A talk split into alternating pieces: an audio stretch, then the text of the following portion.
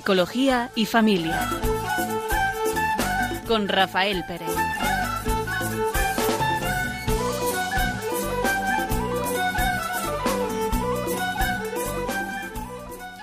Buenas tardes. Eh, sintonizan con Radio María. Vamos a escuchar este programa de Psicología y Familia que vamos a tratar sobre la resolución de problemas. Un servidor, Rafael Pérez. Y Raquel Talabán. Buenas tardes. Y queremos empezar, como acostumbramos, con un pequeño cuento que nos introduzca en este tema. Dos hermanos, el uno soltero y el otro casado, poseían una granja cuyo fértil suelo producía abundante grano, que los dos hermanos se repartían a partes iguales. Al principio todo iba perfectamente, pero llegó un momento en que el hermano casado empezó a despertarse sobresaltado todas las noches pensando No es justo. Mi hermano no está casado y se lleva la mitad de la cosecha, pero yo tengo mujer y cinco hijos, de modo que en mi ancianidad tendré todo cuanto necesite. ¿Quién cuidará de mi pobre hermano cuando sea viejo? Necesita ahorrar para el futuro mucho más de lo que actualmente ahorra, porque su necesidad es evidentemente mayor que la mía. Entonces se levantaba de la cama, acudía sigilosamente a donde su hermano y vertía en el granero de éste un saco de grano. También el hermano soltero comenzó a despertarse por las noches y a decirse a sí mismo Esto es una injusticia. Mi hermano tiene mujer y cinco hijos y se lleva la mitad de la cosecha, pero yo no tengo que mantener a nadie más que a mí mismo. ¿Es justo acaso que mi pobre hermano, cuya necesidad es mayor que la mía, reciba lo mismo que yo? Entonces se levantaba de la cama y llevaba un saco de grano al granero de su hermano. Un día se levantaron de la cama al mismo tiempo y tropezaron uno con otro cada cual con un saco de grano a la espalda. Muchos años más tarde, cuando ya habían muerto los dos, el hecho se divulgó y cuando los ciudadanos decidieron erigir un templo, escogieron para ello el lugar en el que ambos hermanos se habían encontrado, porque no creían que hubiera en toda la ciudad un lugar más santo que aquel. A que cuando empezamos a introducir el cuento parecía que iba a ir de otra forma, ¿verdad? No es justo, decía uno, que mi hermano que es soltero eh, se lleve la mitad que yo, del grano cuando yo tengo cinco mujeres y cinco hijos. Y parece que lo propio es que uno exigiera, ¿no? Que se hiciera justicia de acuerdo al número de personas que forman la, familia. Que es quizá una forma que tenemos todos de valorar, ¿no? De interpretar mm, una situación de acuerdo a, nuestro propio interés. Entonces, ¿qué solución podríamos dar? Anda que eh, es el ejemplo que nos ponen aquí de estos dos hermanos, estaríamos todos llamados a, ver ¿no? las cosas de esta forma, ¿no? con esa objetividad, ¿no? con esa eh, visión del otro y de sus necesidades. ¿no? Y a veces yo creo que esto, mm, para llegar a, a, tener estas mm, formas de ver la vida, creo que se necesita madurar, ¿no? Madurar. Entonces los problemas los podíamos ver de otra forma, ¿no? Me imagino, Rafa, a la mayoría de nuestros oyentes revolviéndose en sus asientos, ¿no? O, de pronto mm, centrando la atención en la radio del coche mientras nos escuchan, diciendo, ¿pero qué están diciendo? La injusticia siempre es, o siempre la vivimos, en lo que a mí me pasa, ¿no? Qué injusto es esto conmigo, qué injusta es la vida, qué injusta es, sobre todo en el tema que eh, tocamos en este programa, ¿no? La familia. Qué injustos están siendo mis padres, que me ponen normas que no no me van bien o que no están de acuerdo con lo que yo quiero hacer, qué injusto es mi hermano, que siempre mira para él y no mira para mí con la falta que a mí me hace, ¿no? ¿Cuántas discusiones hay en la familia a cuenta de herencias, de repartos, a cómo se ven las cosas, ¿no? Y a lo que cada uno entendemos que, que nos corresponde, es lo que hemos ido aprendiendo en la sociedad y lo hemos interiorizado muy bien. Sin embargo, lo que planteamos con este cuento, ¿verdad?, es algo totalmente diferente. Es salir del nosotros para ponernos, como se suele decir en una expresión inglesa, en los zapatos de la otra persona, ¿no? Saber cómo está, qué necesita, qué siente. ¿qué es un problema? Porque yo creo que todos estamos ¿eh? Bien eh, llenos de problemas, ¿no? Y de acuerdo a, eh, a la valoración que hacemos de nuestra vida, pues así valoramos que tenemos un montón de problemas económicos, familiares, de salud, laborales. Y vivimos a veces que son tantos que parece que eh, podemos afrontar todos los problemas a la vez. Pues no. ¿Qué es un problema? Pues esa discrepancia que hay entre lo que yo deseo y luego la realidad. Yo desearía ganar más, pero gano lo que gano. Yo desearía tener eh, mejor salud, pero tengo la que tengo. Y no llego a resolver, a, a conseguir esa salud que yo desearía, ¿no? ¿Cómo, ¿Cómo podríamos actuar?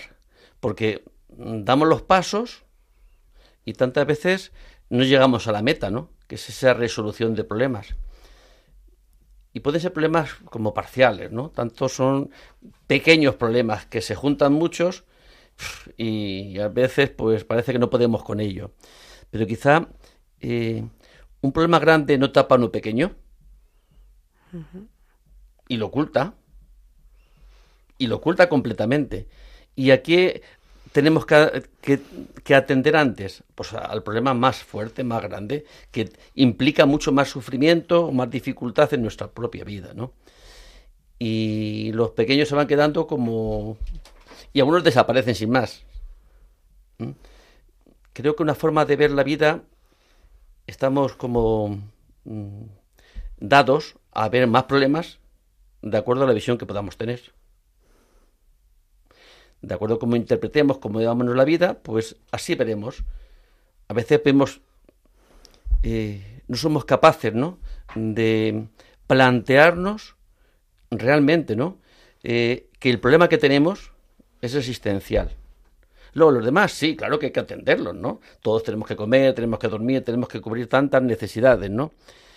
Eh, pero por muchas necesidades que vayamos cubriendo y saciando, pues no resolvemos el problema existencial, ¿verdad? ¿Sabes cuál es, no? Cuéntanos. Que nos tenemos que morir. Sí, yo creo que si eso lo tuviéramos presente, los demás adquirirían una relevancia mucho más pequeña. Y el mismo problema de la asistencia, pues quedaría también como achicado, de alguna forma, si tuviéramos una respuesta. Es el fin, es el fin. El creyente que realmente cree que Dios existe, que existe el cielo, que existe la misericordia, pues quizá tenga eh, una visión menos trágica, ¿no? Menos dramática de, de la vida que el que no la tiene. Tiene que ver también con la priorización que hacemos de los problemas y con la relativización que hacemos de ellos. Por ejemplo, hablabas de enfrentarnos a la muerte, que es algo a lo que todos en algún momento determinado, em, bueno, ponemos cara y, y nos puede afectar más o menos en nuestra vida normal. Es habitual que las personas mayores que van acercando ese momento por naturaleza empiezan a pensar más en, el final de la vida, en la muerte, en si dejan las cosas arregladas, ¿no? Como se dice en algunos pueblos y, esas cosas. Y parece que es habitual, ¿no? por lo menos lo, venía siendo.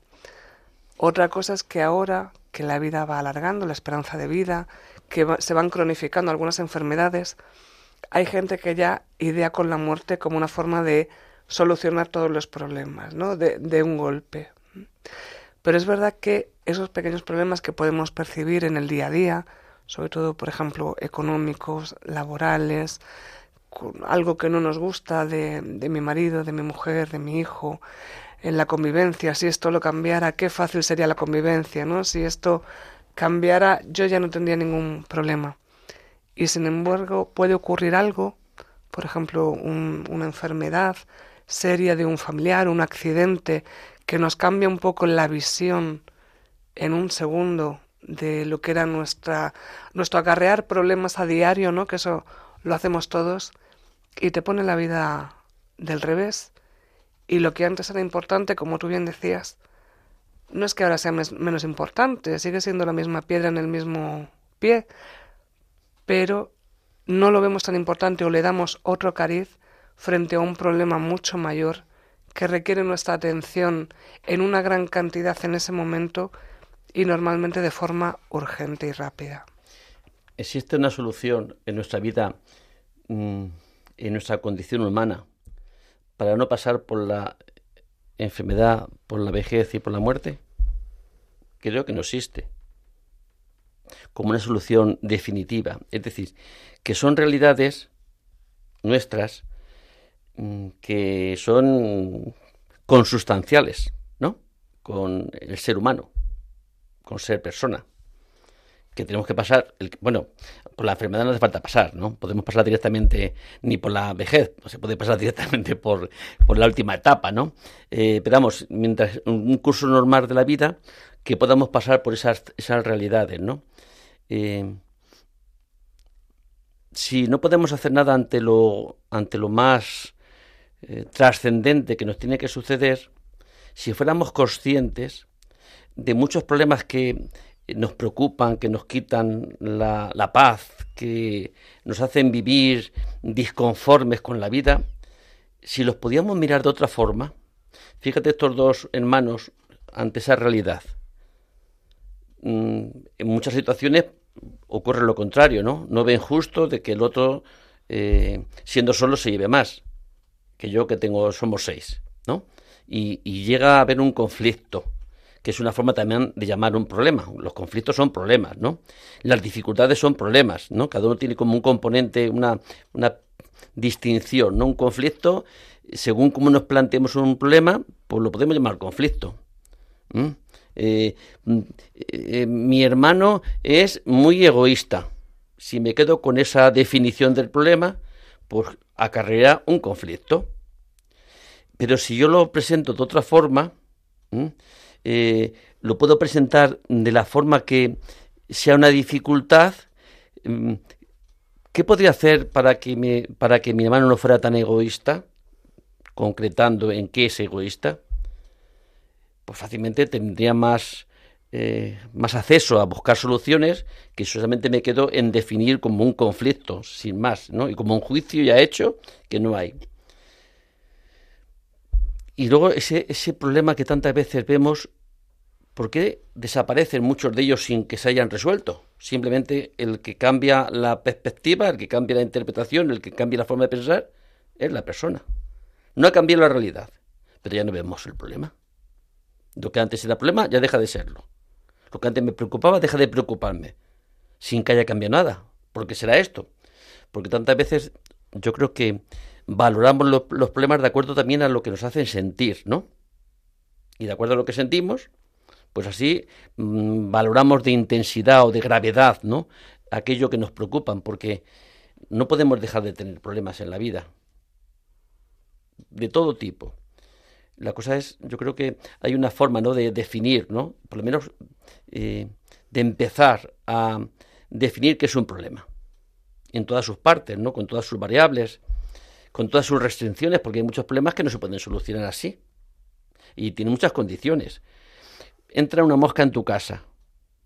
Y es un problema porque no para de posarse eh, sabiendo que pueden eh, mm, atraer enfermedades, pues se la puede matar con un martillo, ¿verdad? Y ya se acaba el problema, pero creas otro fácilmente, ¿no? Si das encima una mesa, es decir, eh, muchas veces para solucionar los problemas mm, no vale de mm, cualquier solución, sino que no cree otros problemas. No sé si me estás siguiendo. Perfectamente, ah, vale. Rafa. Yo digo, me parece que me estoy...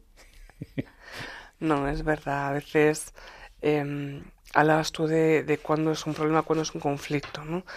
Yo entiendo, corrígeme si me equivoco, que el conflicto es cuando en ese problema intervienen más de una persona y cada uno tiene un punto de vista, un poco eso que decías, cuando esos puntos de vista se enfrentan existe un conflicto y la forma de solucionarlo puede ser, por ejemplo, si alguno cede y cambia su forma de pensar o su forma de ver esa situación. Lo que pasa es que entendemos normalmente ceder como perder. Y creo que es un, un pensamiento que deberíamos cambiar también. Sí, yo creo que los conflictos que, o los problemas que más nos duelen, mm, están basados en las relaciones personales que podamos tener entre las personas. Luego hay muchos problemas que vienen dados ya por la propia naturaleza, una enfermedad. No hay culpable, no hay eh, en principio nada que, sino que es algo que sucede y muchas veces no sabemos por qué ha sucedido, ¿no? Anda que son dos, y, tener un, un, conflicto con un familiar, con, o con el esposo, o con la esposa, ¿no? Eh, la diferencia de abordar esas dos cuestiones es, grande, ¿verdad? Tan y diferente. Mm, y ¿qué, eh, ¿cuál será más grave? Pues una enfermedad importante, pues, pues lleva consigo también un gran sufrimiento. Eh, que ya depende también de los profesionales a los que te acerques, los médicos y demás, ¿no? Es decir, uno fácilmente ante la salud pocas cosas podemos hacer, salvo prevenir, ¿no? Cuidarse y demás. Pero después, una vez que está ya desencadenada la enfermedad, pues ya nos toca depender, ¿no? De los que más saben, ¿no? Sin embargo, ahí somos como, como eso, pacientes, ¿eh? que padecemos. Sin embargo, en nuestras relaciones personales, que tantos conflictos y tantos dolores de cabeza y tantos sufrimientos acarrean en nuestra vida, ahí no somos pacientes, ahí somos actores, somos protagonistas. Somos protagonistas eh, de forma clara, ¿verdad? En, eh, buscar en crear el problema y luego en buscar soluciones, ¿no? Y a veces no vemos fácilmente que seamos protagonistas. Vemos más fácil que el otro es el responsable.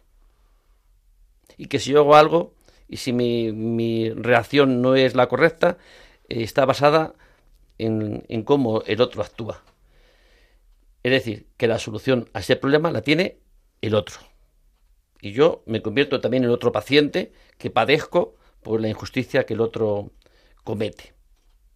Difícil es esas resoluciones porque si el otro piensa lo mismo que tú, pues así se enquistan los problemas y, fácilmente se agravan, ¿no? Y las relaciones se rompen y se deterioran de tal forma que eh, si es en, un matrimonio, pues sucede lo que, lo que estamos acostumbrados a ver, ¿no? Eh, que parece que son eh, insuperables. Y para dejar de sufrir, pues no queda más que separarse. Qué importante lo que acabas de decir, ¿no? Cuando nos sentimos sujetos pasivos de lo que nos ocurre, nos desarmamos directamente, ¿no? Eh, pensamos que no eh, podemos hacer nada para solucionar el problema y eso mismo nos incapacita, porque estamos hablando aquí de resolver problemas y cambiar la mirada y parece que es algo muy fácil y que yo decido cambiar la mirada y lo hago. Sin embargo, tú y yo sabemos bien, Rafa, que hay que hacerlo pasito a pasito, buscando pequeños, eh, pequeñas herramientas que nos puedan ayudar, de forma práctica a llegar a ese cambio de mirada. Quizá no sea simplemente decir, bueno, pues me olvido o le dejo ganar o... Pero ¿qué puedo hacer para dejar de sufrir esa situación que además crea malestar en la familia, ya sea en el matrimonio, ya sea con los hijos, ya sea con hermanos, con la familia extensa? ¿Qué puedo hacer para que se solucione este problema que tenemos, esta situación que se está dando, que además está creando conflicto, que a veces se heredan y resulta que cuando llega un momento en la historia de la familia ya nadie recuerda por qué discutieron los tíos fulanito y mm. menganito. Simplemente se sabe que no se pueden juntar, que la familia ha ido en dos ramos y no, y no se sabe. Mucho antes que llegara ese momento, y mm, luchando también con lo que cada uno llevamos, de esto que decimos de, de padecer, ¿no? de ser el, el sujeto que sufre, el, el, sujeto con el que la vida y el mundo es injusto y nos pone en el centro como, como seres dolientes, ¿no? de todo lo que nos ocurre como una ola que nos arrastra y nos, nos tumba y no podemos reaccionar. Cambiar la mirada está muy bien. ¿Cómo podemos llegar a ese cambio de mirada? Pues quizá iniciando un diálogo que puede ser eh, difícil de decir, pues es que tendría que ser él el que viniera, no ya digo a pedir disculpas, ¿eh? no hablemos todavía de ese punto, pero sí iniciar un diálogo que no se corte el lenguaje entre esas personas que están enfadadas o que han tenido alguna dificultad. ¿Por qué no puedo ser yo el que me acerque y le pregunte? A lo mejor simplemente volviendo a decir las cosas despacio, sabiendo que el otro no me quiere herir y conociendo por bien que yo no quiero herirle él, muchas veces vamos a descubrir que el inicio del problema es un malentendido. No es que tú hayas querido hacerme daño, sino lo que yo he interpretado de lo que tú me has dicho, o lo que yo he pensado que ha querido decir ese gesto que tú has tenido. Si te parece, vamos a hacer una pequeña pausa y, y seguimos con este tema, ¿vale? Perfecto.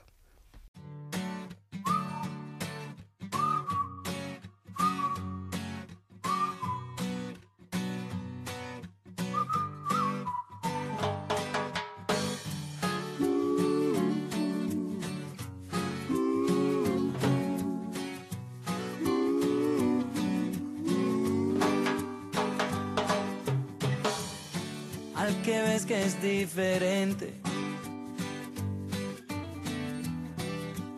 piensa algo distinto, al que juzgas duramente y no se lo dices de frente, no mereces ser tu amigo. Hoy culpaste a tu pie izquierdo. y mañana es el estrés guayo.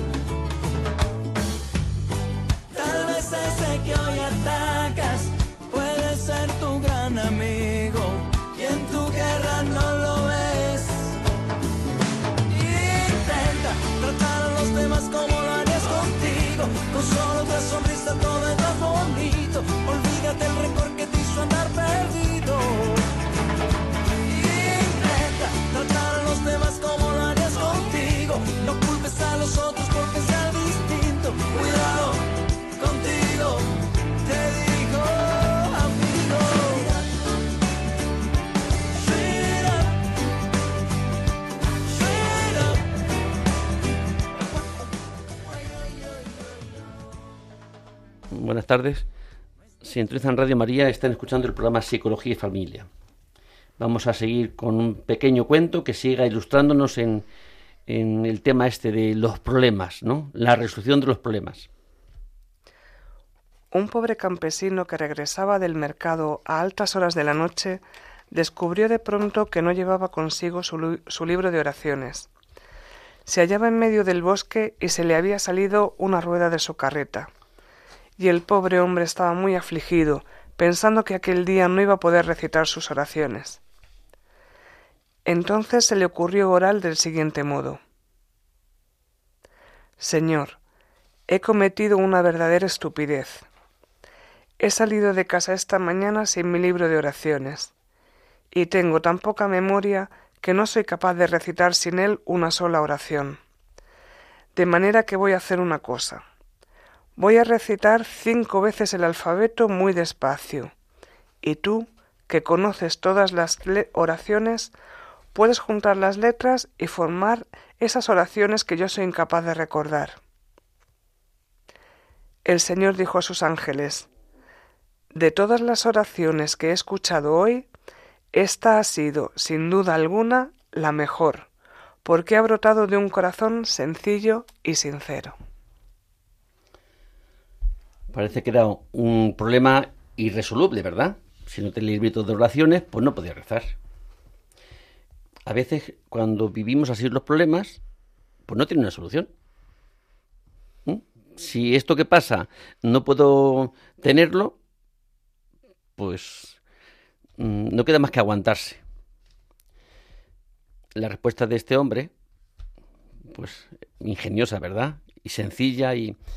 mm, ¿cómo podemos, ante un problema, qué podemos hacer? A veces, si no tiene solución, ¿qué nos queda? Adaptarnos, porque no vemos cómo podemos resolverlo. O que no tiene solución, porque el problema es que no tiene solución. Es adaptarlo. Puede ser que tenga solución, ¿no? Entonces, ¿cuál sería otra de las formas eh, de eh, afrontar los problemas, ¿no? Eh, ya no la adaptación, sino buscar las soluciones con las restricciones propias, ¿no? De que cada problema, pues, acarrea. ¿Cómo podremos reconocer las soluciones si no está bien definido el problema? Porque cuando es un problema que es en relación con, mmm, si nos paráramos y lo pudiéramos hablar y lo podríamos definir con quien tengas el problema, sería fácil de poder llegar, ¿no? Por lo menos ese paso es, completamente necesario. Si no, a veces nos enfrentamos que yo considero que hay un problema y el otro, su problema va por otro sitio y mi problema con el otro es el mismo. Pero la valoración es completamente distinta, porque ni siquiera lo hemos tratado, no, hemos, lo hemos definido, no hemos mm, eh, realmente nos hemos parado a valorar qué es lo que causa malestar. Difícilmente podemos dar una respuesta eh, conveniente si no mm, tenemos una valoración eh, bien hecha de lo que es el problema. Yo creo que esa es tantas veces la situación por la que, por la que pasamos en nuestra vida, ¿no? A la hora de enfrentarnos a problemas, pero sin, sin haberlos definido de una forma clara. Porque a veces, si emocionalmente estamos. Eh, nos supera la emoción, eh, perdemos la capacidad de reflexión, ¿no? de valoración, de, de, ver realmente cuáles son eh, las causas de ese problema. O qué mal provoca ese problema. Porque si no nos paramos a ver eso, ¿qué soluciones podemos dar? ¿Qué soluciones podemos dar? Luego, para dar soluciones es como tener una mente abierta a ver cómo podemos resolver esto. Pero ese esto, cómo podemos resolver esto, ese esto tiene que estar bien clarificado. En muchas familias, Rafa, eh, se opta por no hablar del problema, de aquello que crea malestar, de aquello... Parece que si tú hablamos del problema, mi familia es perfecta, no pasa nada, no hay ningún problema. Y lo vamos viviendo un poco ahí en silencio. Y hay una canción antigua que dice que lo que se calla se llora, duele el corazón y aflora, lo que se calla se llora. Uy, nunca la había escuchado tan bonito. Pues dice así, porque es verdad que cuando vamos callando las cosas, no se quedan en nada. Lo vamos guardando y vamos haciendo en nuestro corazón algo que nos va hiriendo. Y a veces simplemente el poder hablar de la situación, el poder decir, oye, me ha molestado esta actitud que has tenido o esta forma en la que me has tratado. Y probablemente pues el 80 al 90% de los casos se solucionaría porque igual la otra persona ni siquiera se ha dado cuenta de que ese gesto, de que esa palabra o la ausencia de gesto, la ausencia de palabra ha podido afectar tanto pues a ese familiar, ¿no? En, en este caso concreto. Y simplemente el, el poder verbalizarlo, el poder decirlo y a veces también el ponerlo en voz alta nos ayuda a ver que eso que nos ha tenido sin dormir varios días o ese, ese problema que ha generado un conflicto en la familia que me ha angustiado, al decirlo en voz alta me doy cuenta de que quizá no era tan grave, ¿no? E, o no era para esa emoción que a mí me ha generado, pero como la he guardado en el corazón y la he calentado ahí a fuego lento, se ha ido haciendo más grande y ha aumentado el problema que podría ser mucho más mínimo. Ayer tuve un encuentro con 10 parejas de novios que se van a casar y les planteaba, porque ya se van a casar en estos meses próximos, Mm, ¿Lleváis asuntos pendientes de resolver? Porque se supone que si se van a casar llevan ya pues un tiempo ¿no? de noviazgo. Mm, ¿Creéis que mm, tenéis pendiente asuntos y, y se van acumulando? Qué bueno sería, porque cualquier... Muchas veces los problemas tienen un componente cuando son entre eh, relacionales, ¿no? Eh, que es, si es un problema, es porque no me siento tratado valorado, de acuerdo a lo que yo creo que tendría que ser. Es decir, que hay un trato injusto. Todo trato que sea injusto, ¿qué provoca en, el, en la persona? Pues todos ante la injusticia nos lo revelamos, ¿verdad? Queremos justicia. Y cuando no podemos conseguirla, pues queda un resentimiento, ¿no? De que el otro no me ha tratado como yo creo que me tenía que tratar. Y si las cosas se repiten porque no se hablan, porque eh, se, mm, no terminan de abordarse, de resolverse y de clarificarse, pues se van acumulando ciertos resentimientos, eh, que eso yo creo que es un veneno provocará problemas en la relación, ¿no? Evadir problemas se nos da bastante bien, ¿no? Es como no lo miramos, entonces si no miro que hay un problema, no existe. Y sin embargo, mm, si es un problema, realmente va a tener un efecto sobre las personas, ¿no? Y sobre las relaciones. Y si se van acumulando, pues cuanto más se acumulen, más difícil es buscar luego las, las propias resoluciones porque queda ya también una especie de, eh, de disposición de uno hacia el otro que no favorece, ¿no? que te quitan libertad, porque quedan esos resentimientos que dificultan el poder abordar las, las situaciones que no están del todo claras entre las personas. Yo creo que hay una forma de vivir el mundo que nos ayudaría en esto, como en otras muchas cosas, ¿no? que es vivir más conscientemente, ¿no? Vivir como con luz, es tener discernimiento. Y el discernimiento mm, creo que evitaría muchos de los problemas que tenemos. Si supiéramos discernir, elegir, eso todos estamos dotados de una inteligencia. Y a veces no valoramos las cosas ni los problemas desde la inteligencia, sino desde los sentimientos y valorando las cosas de los sentimientos, difícil que demos con una respuesta adecuada. Si la valoramos desde la inteligencia, desde la razón, y si está iluminada por la fe, mucho mejor, por supuesto, creo que podríamos mm, avanzar mucho más rápido en poderlo resolver. Pero fíjate, Rafa, hablabas de eh, los cursillos de matrimonios, ¿no? De, de noviazgo, preparándose ya para casarse. Y es muy habitual, qué bueno, cómo me gusta que hagas esa pregunta de si hay algún asunto pendiente, porque a veces eso que decíamos al principio del programa de que se relativiza todo o se prioriza, hay veces que es como, bueno, esto ya lo solucionaremos después de la boda. O no le voy a dar importancia porque es que no vaya a ser que no nos casemos. Y yo es que yo ya estoy en edad de merecer y llevamos tanto tiempo de novios que ahora como digo que no me voy a casar esto ya se solucionará y ya lo hablaremos después y, y al final ese, esas parejas terminan pues o viviendo en un matrimonio equivocado o divorciándose o en algunos casos incluso pues pidiendo la nulidad, ¿no?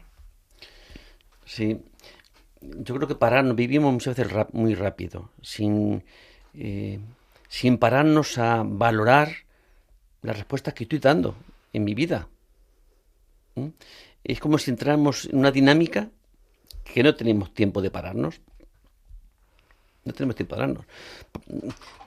Y los problemas se van agrandando porque en la medida que vamos, cuando son pequeños los problemas, pues son más fáciles de abordar, de solucionar, de buscar eh, alternativas, ¿no? De generar mm, soluciones, respuestas. Pero tantas veces no los abordamos y los vamos como acumulando, acumulando, acumulando, cuando ya no podemos más, pues, ¿qué tienen que hacer? Cuando ya, se, ya es un cúmulo de problemas que empiezas a ver al otro y no ves nada bueno en el otro. Nada bueno. Ves más que cosas negativas. Eso no se llega de la noche a la mañana, hay un proceso. Todo, todo proceso tiende a la plenitud, a que acabe a completar ese proceso. Y si el proceso va en sentido negativo, en sentido de recriminaciones, de juicios, ¿cuál sería la meta? El final del proceso, pues por, la separación. Ahora, si ese proceso eh, mm, empieza y continúa con abordar los problemas, con buscar las soluciones las distintas generaciones, ¿no? De, de alternativas sin, sin mirar. Es decir, cuanto más mejor, luego ya se van valorando. Y esta lleva consigo estas desventajas o estas ventajas, ¿no? Pero para eso hace falta pararse. Hace falta vivir, vivir conscientemente. Siendo dueños, vivimos con el piloto automático puesto. Los aviones ponen el piloto automático y va de aquí a París. Y, nosotros nos pasa un poco lo mismo. Eh, vivimos en el piloto automático y no somos capaces de que ante circunstancias variables, pues damos las mismas respuestas. Porque pues, pues muchas de esas respuestas no serán válidas, ¿no? Si la situación varía, pues yo también tengo que variar la respuesta, ¿no? Es como si damos al interruptor y anda, mira, se enciende la luz. Y le damos otra vez y se apaga. Así somos nosotros tantas, tantas veces, ¿no? Nos, dan una, nos tocan, nos dicen una palabra y yo mm, respondo de forma automática, sin ser dueños de, cómo puedo responder, que soy libre para poder responder de una forma o de otra. Pero no, perdemos esa libertad cuando actuamos de forma automática, ¿no? Ya no soy dueño, ya la respuesta eh, viene sin mediar eh, mi inteligencia, mi razón, mm, de qué respondo. Me dices tonto y tú me llamas, tú más. Pues tú mucho más. Y así que sería una escalada, escalada. ¿Cómo se podía haber evitado la escalada? Pues desde que, desde el principio, tú eres dueña de, yo te, llamo, yo te insulto, yo te falto el respeto, mm, tienes, no la alternativa no es solamente faltarme tú a mí, ¿no? Sino, a lo mejor para que me dé cuenta, fácilmente, si fueras dueña, pues puedes responder de otra forma eh, y yo me, me, haces consciente de mi falta de respeto y se podría acabar ahí, ¿no? Pero si empezamos con una escalada y tú más, y tú más, y tú más, pues...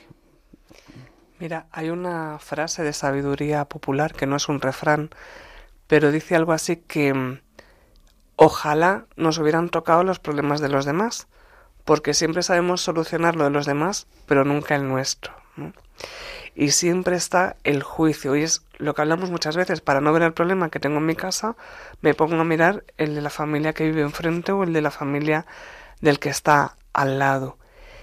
Y en ese, en ese mundo de instantaneidad que vivimos en todo, donde no hay espera, donde no hay tiempo de latencia, donde no hay un tiempo para pensar, el que decide parar un poco y revisar el conflicto o el problema que está viviendo y pensar en cuáles son los momentos o las formas de solución, siempre tiene a los grillitos alrededor diciéndole, pues es que es que no sé cómo no has hecho esto todavía, si es que era esto lo que tenías que hacer, si es que, pero ¿por qué no lo haces ya? Pero y al final ahí y a veces es verdad que te dejas llevar por esa inercia de decir, claro, si es que pues es que esto es lo que tenía que hacer y además mi situación es única, mi vida es única y yo soy única en el, en el mundo y en un universo y vivo las cosas de una forma propia, que es la mía, pero al final te dejas llevar por la corriente. Sí, sí, no meditamos, no nos paramos a valorar. Recuerdo una, una, una señora que estaban a punto de separarse y llevaban casado ya 40 años y salía a relucir cada discusión que tenían algo que pasó cuando tuvieron el primer hijo. Que durante el parto el marido se fue a jugar al fútbol y volvió cuando ya había eh, dado a luz. Y eso lo recordaba, habían pasado 40 años y lo seguía recordando y se lo seguía echando en cara. Mm, esa actitud que había tenido hacía 40 años y ante problemas nuevos. Los vinculaba el problema de hoy con todo lo que iba arrastrando del pasado. Imposible el poder resolver el problema de hoy. Si se le vincula ya a ciertas actitudes ya enquistadas, ¿tendría visos de solución en la convivencia? Pues complicado, porque ya había, ya se habían creado juicios Mm, hacia el otro. A veces no nos relacionamos con los demás eh, de una forma libre, sino con la imagen que tengo de los demás. La persona cambia, pero mi imagen no. La imagen yo tengo, no. Yo conocí a esta persona porque fue un ladrón y, y se muere siendo un ladrón a mis ojos. Y habrá podido convertirse en santo, pero. Yo tengo la imagen de esa persona y, mi relación con ella es desde esa imagen que yo he creado, ¿no? Es decir, es como si no tuviéramos con, conciencia de vivir el presente, de relacionarnos como gente lo que somos. Eh, yo habré hecho muchas maldades, pero hoy puedo dejar de hacerlas. Puedo haberme arrepentido, puedo haber progresado, madurado, cambiado. Y sin embargo, el otro me puede seguir viendo desde la imagen que creó en, el tiempo pasado, ¿no? Y, eso cómo, cómo, provocará, qué provocará en la relación, pues más que conflictos. si fuéramos conscientes de que Dios nos ha dado una vida para administrar, para gastar, igual que tenemos unos bienes, ¿no? Que podemos administrar, pues el bien más preciado que tenemos es una vida que administrar. Somos dueños y a veces no somos conscientes de que somos dueños de nuestra propia vida. Estamos ya como determinados. No, no estamos determinados. Estamos condicionados por nuestra historia, por nuestras eh, personalidades, sí, estamos condicionados, pero no determinados, porque si no, no podemos hacer nada. Estaríamos como presos, ¿no? Menos mal que tenemos hoy para poder cambiar las cosas, ¿eh? No hay nada eh, definitivo. Hoy podemos hacer cambios en nuestra vida, podemos pararnos, vivir con eh, siendo dueños, eligiendo cómo respondo a los acontecimientos, enfrentándonos a las situaciones que, estamos viviendo. Imposible solucionar algo si no nos paramos a buscar las alternativas que eh, generar, ¿no? Alternativas a ese problema y después escoger cuál sería la mejor alternativa y ponerla en ejecutarla, ponerla en práctica, ¿no? Decidir cuál y después ejecutarla. Y uno a uno se pueden ir venciendo. Pero si te parece, volvemos a hacer una pequeña pausa y si los espectadores quieren quieren participar pueden llamarnos al, al teléfono al 91 005 9419 a la vuelta de la pausa. Encontrar la solución, la solución. Encontrar la solución, la solución.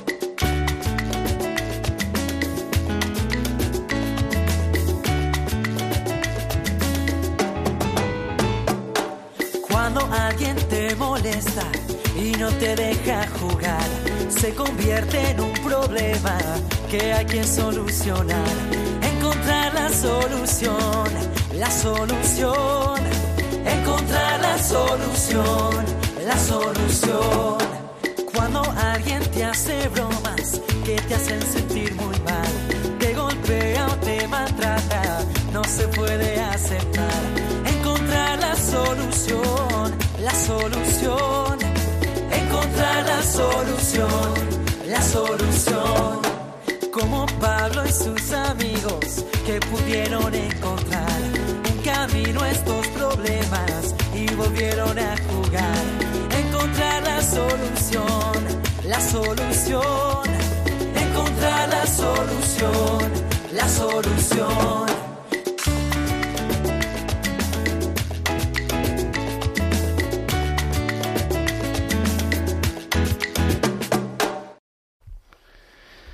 Buenas tardes. Están escuchando el programa Psicología y Familia. Estamos hablando de los resolución de los problemas. Mm, lee eso que habíamos visto antes. Había un hombre que tenía tan grande devoción que un día sintió la tentación de pensar que no había nadie en todo el mundo que amara a Dios más que él. El Señor leyó en su corazón y le dijo Narada, ve a la ciudad que hay a orillas del Ganges y busca un devoto mío que vive allí. Te vendrá bien vivir en su compañía. Así lo hizo Narada, y se encontró con un labrador que todos los días se levantaba muy temprano, pronunciaba el nombre de Dios una sola vez, tomaba su arado y se iba al campo, donde trabajaba durante toda la jornada. Por la noche, justo antes de dormirse, pronunciaba otra vez el nombre de Dios. Y Narada pensó ¿Cómo puede ser un devoto de Dios este patán, que se pasa el día enfrascado en sus ocupaciones terrenales? Entonces el Señor le dijo a Narada, Toma un cuenco, llénalo de leche hasta el borde, y paséate con él por la ciudad. Luego vuelve aquí sin haber derramado una sola gota. Narada hizo lo que se le había ordenado. ¿Cuántas veces te has acordado de mí mientras paseabas por la ciudad? le preguntó el Señor. Ni una sola, Señor, respondió Narada. ¿Cómo podía hacerlo si tenía que estar pendiente del cuenco de leche? Y el Señor le dijo Ese cuenco ha absorbido tu atención de tal manera que me has olvidado por completo. Pero fíjate en ese campesino, que a pesar de tener que cuidar de toda una familia, se acuerda de mí dos veces al día.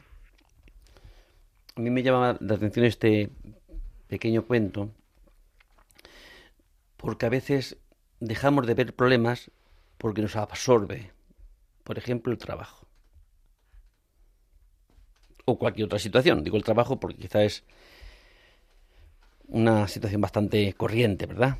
En ciertas etapas de la vida. Y si me absorbe algo, pues no tengo ojos para ver otras situaciones que son problemáticas en la vida, que se van, eh, van creciendo y, y, sobre todo pensando tantas veces en... Eh, nos absorbe eh, lo, lo, económico, ¿verdad? Y nos dedicamos y como todo está tan difícil, hay que trabajar mucho, muchas horas, los dos, padre y madre, porque hay que sacar adelante la familia, porque hay que pagar hipotecas, porque hay que hacer, pues eso, hay que atender tantas necesidades. Y son, son necesidades reales. Pero ¿qué sucede? Que si eso que es real, ¿no? que son necesidades materiales, mmm, impiden que haya una relación personal con los hijos o con los padres ancianos, porque no hay momento, no hay, no podemos, no hay, no hay posibilidad, ¿no? Porque si tengo que dedicarme mm, lo prioritario que es poder eh, conseguir medios para poder vivir, pues, ¿qué pasará con la familia? Pues los padres, pues habrá que mandarlos a la residencia y los hijos, pues tendremos que suplir mi falta, ¿no? En lo que no puedo darles con otras cosas tendremos que buscar cuidadores, es decir, mm, eso será el germen de un problema posterior para, eh, para esos niños que crecen mejor. No porque los padres tengan, no, no quisieran ¿no? tener eh, más contacto y más relación, sino que parece que como si las circunstancias fueran imposibles de cambiar. Y los problemas tiene un germen, tiene un crecimiento y se hará patente pues más adelante, más adelante.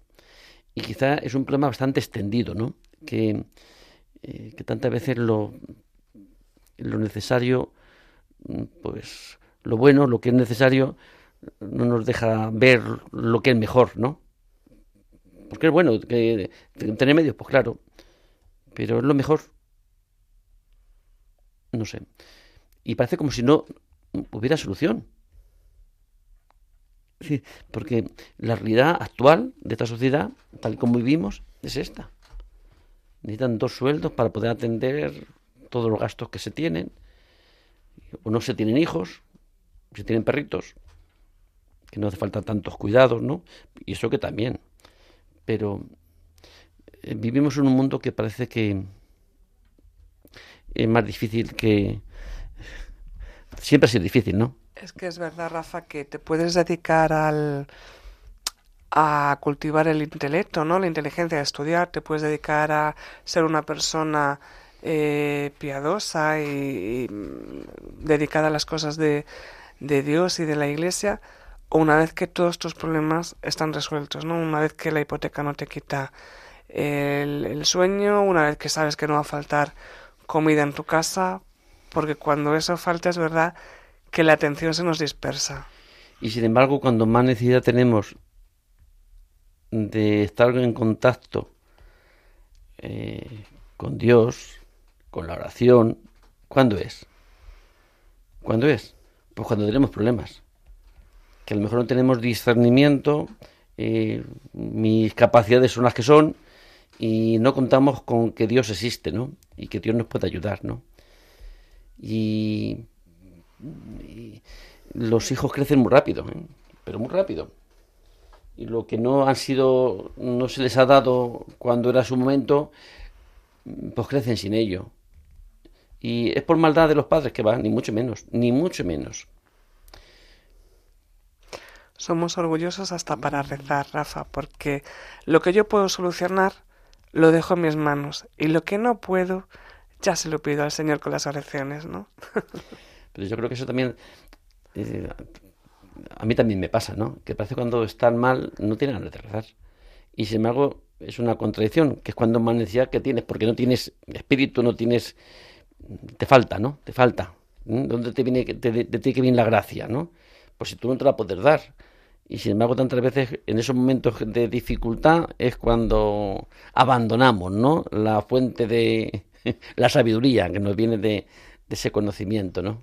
Fíjate, ¿y cuántas eh, nuevas corrientes no nacen ahora con la, con la nueva era precisamente para dar un espacio al hombre moderno para meditar, para ser consciente del mundo de alrededor, lo que siempre nos ha dado eh, la oración y el tiempo, para eso que no tenemos tiempo, ¿no? Y que nos puede ayudar a enfrentarnos a problemas de la vida diaria, parece que lo tenemos que meter en el horario de extraescolares, ¿no? El, día que voy a yoga o a mindfulness o voy a meditación o este momento que apago el teléfono. Mm, muchos libros de autoayuda, ¿no? Que yo creo que el creer en las personas y creer que tienen capacidad como para poder eh, resolver, responder a los problemas de su vida, eh, y poder encima el transmitirlo así, ¿no? Creo en ti, ese apoyo, ¿no? De, eh, que le hacen saber al otro, pues que realmente crees que puede resolver sus propios problemas, que puede dar solución, que puede madurar, ¿no? Luego estos, estas tantas corrientes que nos llegan, en, que nos hacen creer que en nosotros está todo poder. Somos mmm, todopoderosos nos engañan de alguna forma, ¿no? Decir, ¿podemos hacer mucho? Pues claro que podemos hacer mucho, pero de ser todopoderosos, pues no. Somos bastante limitados, vulnerables, pero sí que podemos hacer mucho más, seguro, que lo que estamos haciendo. Si nos paráramos y reflexionáramos y estudiáramos realmente, definiéramos bien los problemas, buscáramos, buscáramos cuáles son las posibles soluciones, elegir la que mejor nos cuadre, comprobar si la ponemos en práctica, ejecutarla y luego ver los resultados. Y si no funciona, pues habrá que buscar otra. ¿Mm? No simplemente contemplar, ¿no? Contemplar los problemas y, a ver si se, se solucionan por sí mismos, ¿no? Pues yo creo que no. Por sí mismos tantas veces crecen, ¿no? Esa problemática. Y creo, Raquel, que ha llegado el momento de acabar. Así que buenas tardes, que tengan ustedes un buen buena, buena tarde y buen día, lo que queda.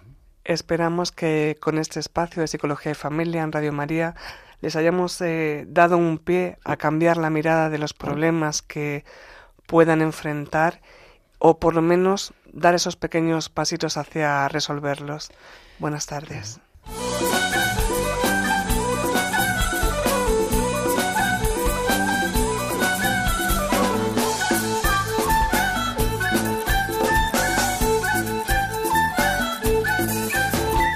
Psicología y Familia. Con Rafael Pérez.